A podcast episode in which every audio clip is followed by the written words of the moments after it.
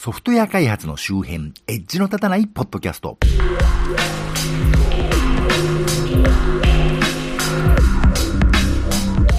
どうも、信濃の国在住、自称コンピューターで楽しいことをしたい人、そして、なんか、うちの長男がですね、ET ロボコンの北陸大会に出るんだそうで、ついでの機会なんでね、普段僕だけ金沢出張してるんで、たまにはうちの奥様を伴って、あの、遊びで金沢に行ってみようかと思ってたら、なんだかえらく巨大な台風が来るらしいってんでね、恐れおののいているマッチーこと町田です。このポッドキャストはソフトウェア開発そのものの話題はそこそこに、あまりエッジは聞いてないかもしれないけれど、ソフトウェア開発と関係あるようなないようなお話を、あまり角が立たないようにのんべんだらりんとしていこうという番組です。えー、まあ、天高くミサイル飛びゆく秋ですが、えー、世の中不穏不穏とおっしゃいますが、不穏不穏と UFO じゃあるまいし、あの、世の中がおしなべて平穏だった時などありませんからね。やはり危機感がないだなんだと言われても、相変わらずでいられる間は相変わらずやっていくのが庶民のたしなみであると思いましてね。あの、最近ウルトラマンジードというのをテレビでやってますよね。あの、うちはウルトラマンティガ以降、ウルトラマン大好きなうちなんですけども、どうでもいいけど、あの、ジードに変身する主人公をね、普段はいい子で言葉遣いとかもちゃんとしてるのに、決め台詞がじっとしててもどうにもならねえってね、ならねえって急にベランメイみたいになっちゃうのは、あら、設定ミスなんじゃないかなと思うんですけど、どうにもならないじゃいけなかったのかなと、発音しにくいんですかね。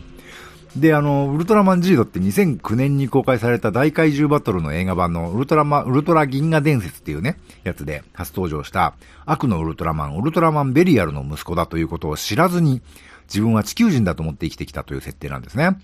あの、ベリアル以前はウルトラマンっていうのは初代ウルトラマンにあやかった称号で、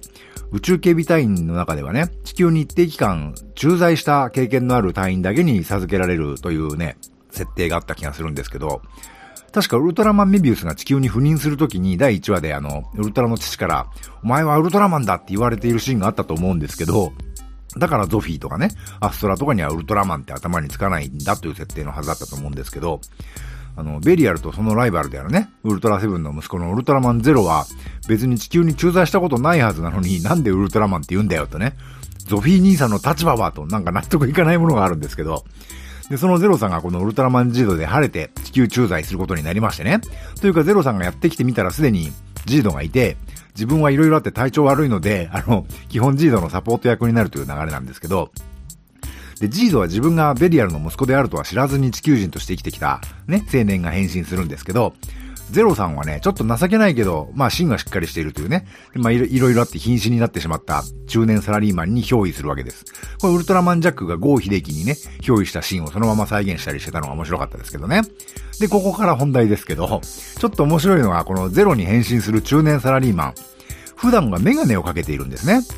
で、中にいるゼロさんの意志が表に出てきちゃうときはメガネをバッて外すんです。これなんかメガネをかけているものとしては、ちょっと不愉快なんですけどね。これいわゆるプログラミング界隈にはメガネの方は少なくないんで、ちょっと取り上げたいと、ね、思うんですね、この話題。つまり、普段のダサくて弱い中年サラリーマンがメガネをかけた状態で、本当はかっこいいゼロさんがメガネを取った状態なんですね。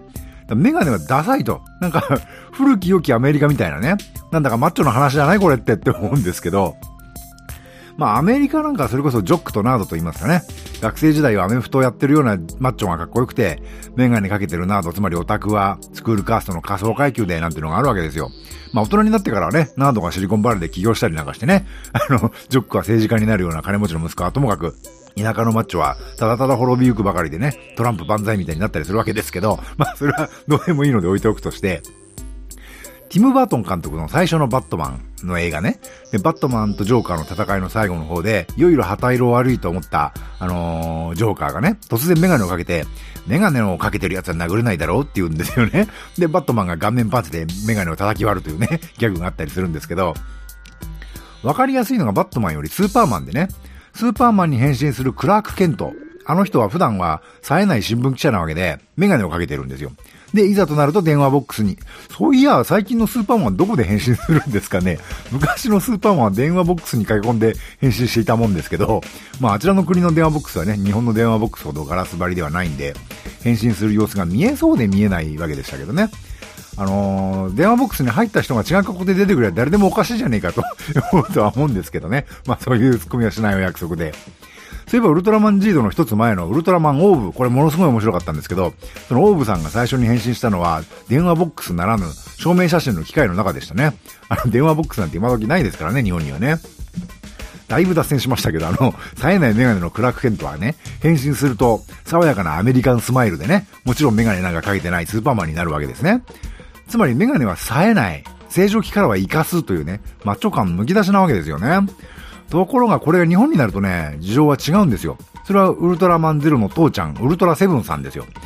彼は普段なかなかね、ナイスガイな諸星団というちょっと謎めいた特殊組織の隊員なわけです。で、いざ変身するとなると、バシッとメガネをかけて変身するんですね。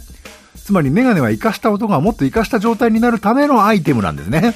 この違いが日米の差と 言っていいと思うんですね。日本の活かした男はメガネをかけてるんですよ。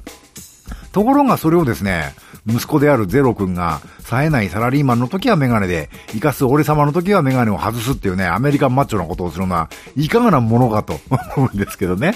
まあ、もっともゼロさんがね、あの人間体から本来のウルトラマンゼロの姿に変身する時のアイテムは、やっぱりメガネ型でしてね。つまりゼロさんの場合、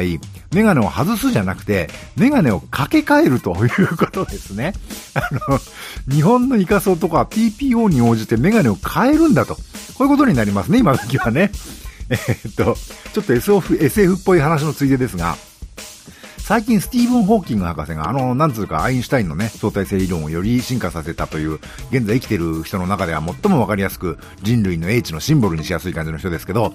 なんだか知らんけど、やたら地球は滅びる滅びるって言ってるんですね。最近こんな記事が出てまして、この番組のショーノートにリンクを貼っておきますけど、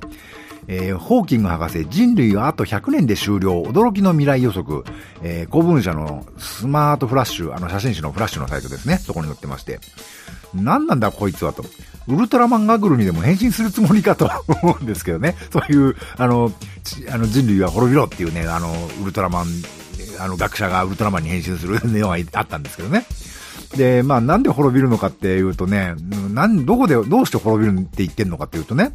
あの、2014年頃に、このホーキング博士、あの、人工知能、つまり AI が進化して人類の敵になるみたいなことを言ってるようなんですよ。あの、ハフィントンポストにこんなの載ってましたけどね。ホーキング博士、人工知能の進化は人類の終焉を意味すると。そうかと思うと2015年にはもっと変なこと言っててね、トナカっていうサイトによると、こんなことを言ってたんだそうで、ホーキング博士、地球は宇宙人に侵略される。ブラックホールに落ちても必死で焦げば抜け出せる。え、なんでしょう、これは。あまあ、ハフィントンとトナカですからね。面白おかしいお笑い記事だとは思うんですけど、えー、ひどいこと言ってますね、私ね。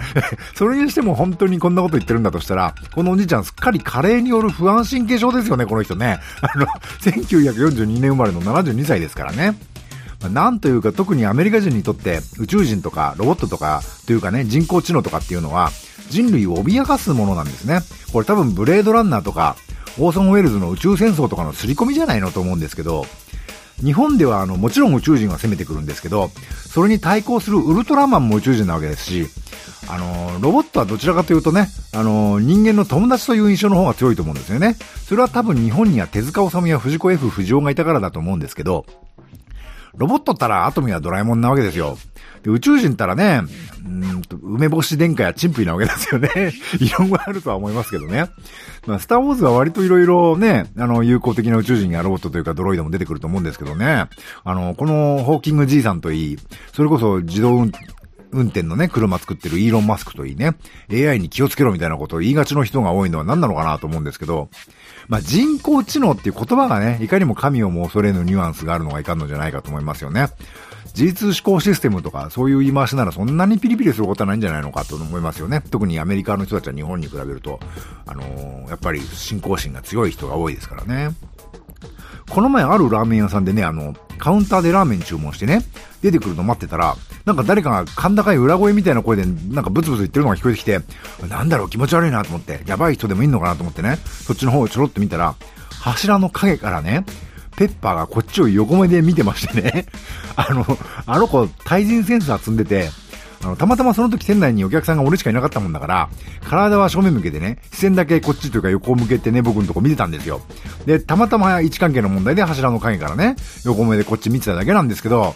あいつすげえ卑屈な顔してるじゃないですか。うわ、上目遣いで見やがってね。あの、うわ、こいつ気持ち悪いって思いまして、危うくロボットのね、人権否定派にね、あの、アトムのアセチレンランプみたいな人になりかけるところでしたよ、僕はね。あとちょっとでつむじの辺にろうそくがニョキッと出てくるところでしたけどね。というわけで、この番組は Apple の iTunes、Google の Play Music に登録されております。お手元のスマートフォンのポッドキャスト機能でこの番組を登録いただきますと、最新エピソードが公開時点でお知らせされたり、ダウンロードされたりできるようになります。